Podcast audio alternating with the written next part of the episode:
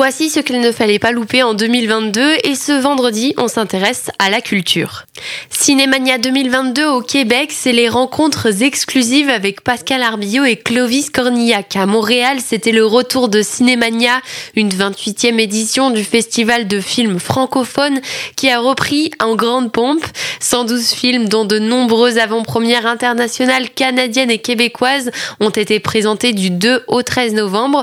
Le festival comptait 22 invités venus d'Europe, dont Michel Blanc, Covis Cornillac, Arnaud Desplanchin, Denis Ménochet, Cédric Caplich ou encore l'écrivain Philippe Besson. À Londres, on note la réouverture de la maison de l'Institut de France. Après deux ans de fermeture, la maison de l'Institut de France à Londres a réouvert ses portes le lundi 5 septembre 2022. La maison a fait l'objet d'une rénovation totale en installant des salles de bain modernes et privatives dans toutes les chambres et en supprimant les aménagements disgracieux de quelques décennies passées. Située dans le quartier de Kensington, la maison vient enfin de retrouver le prestige de son époque victorienne. Cette transformation a apporté pour longtemps un confort élégant aux visiteurs dans la tradition prestigieuse de l'Institut de France. Vivi Francia 2022, la semaine française en Argentine.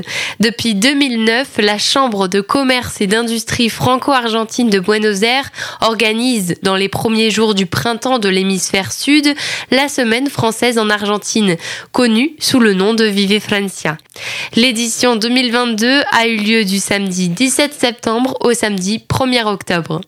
Un des rendez-vous phares de ces semaines françaises en Argentine, c'est le marché de produits alimentaires sur la place de Catalogne à Buenos Aires. Pour l'organiser et l'animer, la CCI France-Argentine a confié le marché à Lucilius, l'association de la gastronomie française présente dans le pays.